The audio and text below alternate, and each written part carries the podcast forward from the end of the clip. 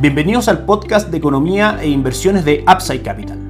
Revisaremos el rendimiento del mercado en Chile y el mundo y las principales noticias económicas y financieras que marcan la jornada.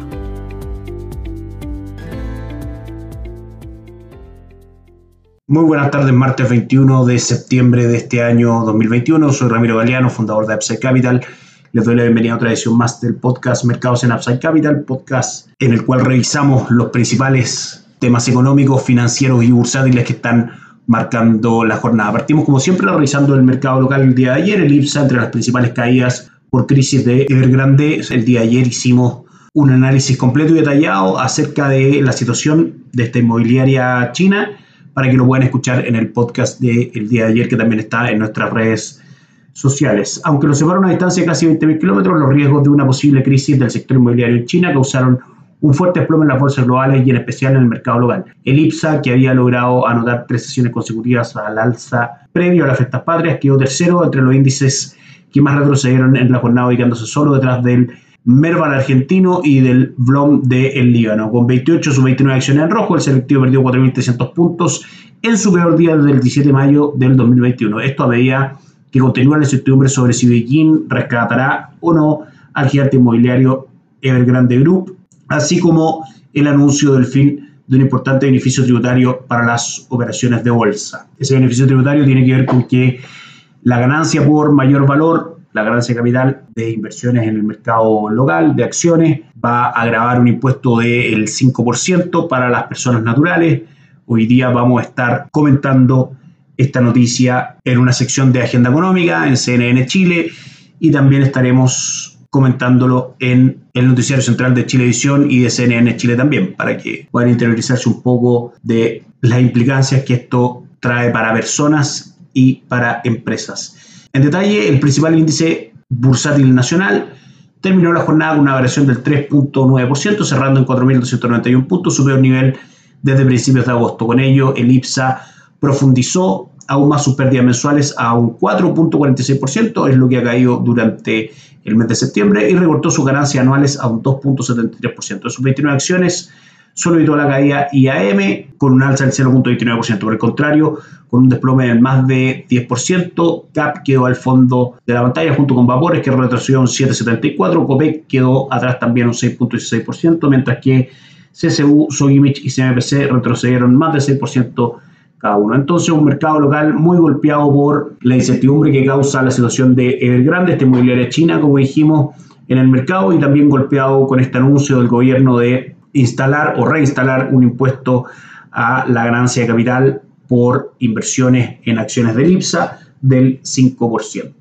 El día de hoy el mercado local recupera un poco, corrige de la fuerte caída que tuvo ayer, sube hasta ahora en nuestras pantallas un 0.22%, destacan dentro de las más ganadoras del día Oro Blanco un 5.96%, Schwager un 5.26% y CAP un 3.07%. Sokimich B también opera con ganancia el día de hoy en un 2.7%.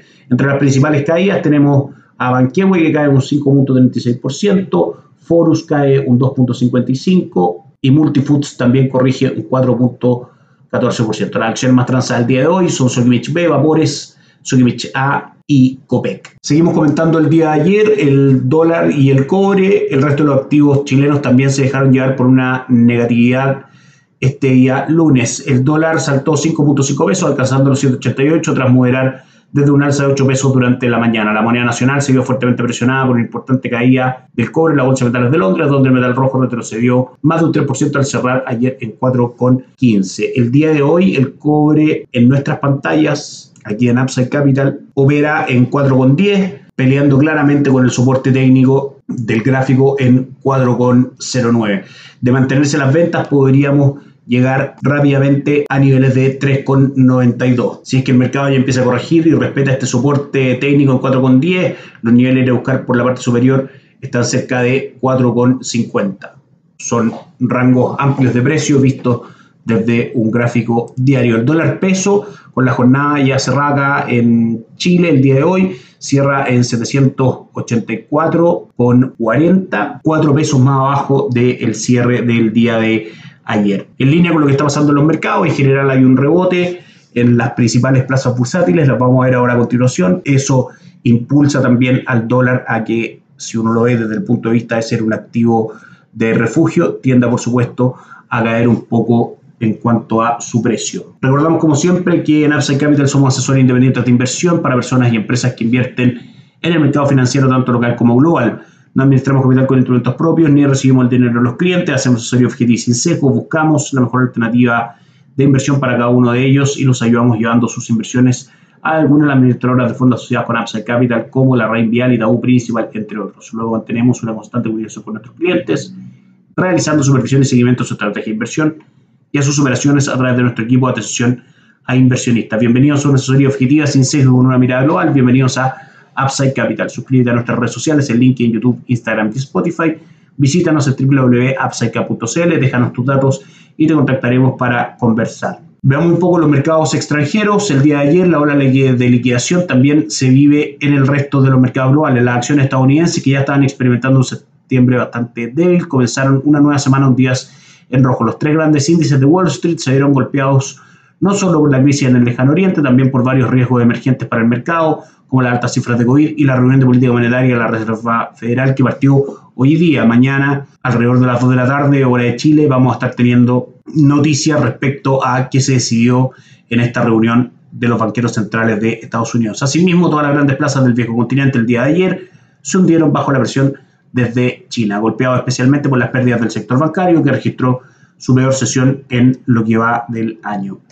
Mientras tanto en Wall Street, el Dow Jones cayó ayer un 2.45%, el S&P cayó también un 2.47%, en desempeños diarios negativos más grandes en 11 meses. El Nasdaq retrocedió un 3.02%, mientras que el Russell 2000, que contiene a las empresas de pequeña capitalización, cayó en un 3.49%. Las acciones de los grandes bancos retrocedieron con fuerza con el sector energético, que se dio un 3.3%, convirtiéndose en el grupo con peor desempeño entre los 11 grupos del S&P 500. Solo las acciones de la aerolínea fueron un punto positivo en medio de la masiva liquidación después de la noticia de que Estados Unidos aliviará las restricciones de viajes para los visitantes extranjeros que estén vacunados contra el COVID. A los temores de una crisis inmobiliaria de China se suman las preocupaciones de que la Reserva Federal indique que está todo listo para comenzar a retirar el estímulo monetario en medio de la inflación creciente y una mejora en el mercado laboral. Esto lo conoceremos mañana, alrededor, como decíamos, de las 2 de la tarde, en la conferencia del presidente de la Reserva Federal, Jerome Powell. También el día de ayer el mercado europeo cayó bajo el peso de la incertidumbre china. El índice paneuropeo Stock 600 cerró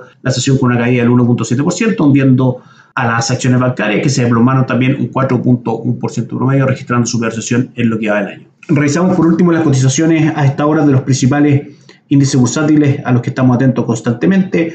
La Sesión ya cerrada, por supuesto, en Asia. Tiene a Shanghai hoy día ganando un tímido 0.19%. El Hansen, de Hong Kong también arriba un 0.51%. Y el Nikkei se pone el día con la caída del día de ayer de las bolsas globales, retrocediendo un 2.17%. Si nos vamos a Europa, el Eurostock subió un 1.4%, acompañado de las bolsas de Madrid, que subieron también un 1.16%, y el DAX alemán, que levantó el día de hoy un 1.43%. Y por último, en Estados Unidos, la jornada es bastante plana a esta hora, con el Dow Jones subiendo un 0.10%, el S&P 500 subiendo un 0.07% y el Nasdaq subiendo un 0.28%. A destacar, por último, la caída en el VIX, el índice de volatilidad, cuando hay incertidumbre, cuando hay miedo en los mercados, este es un indicador que tiende a dispararse y cuando las cosas están más tranquilas tiende a caer. El día de hoy cae un 6.92% ante niveles de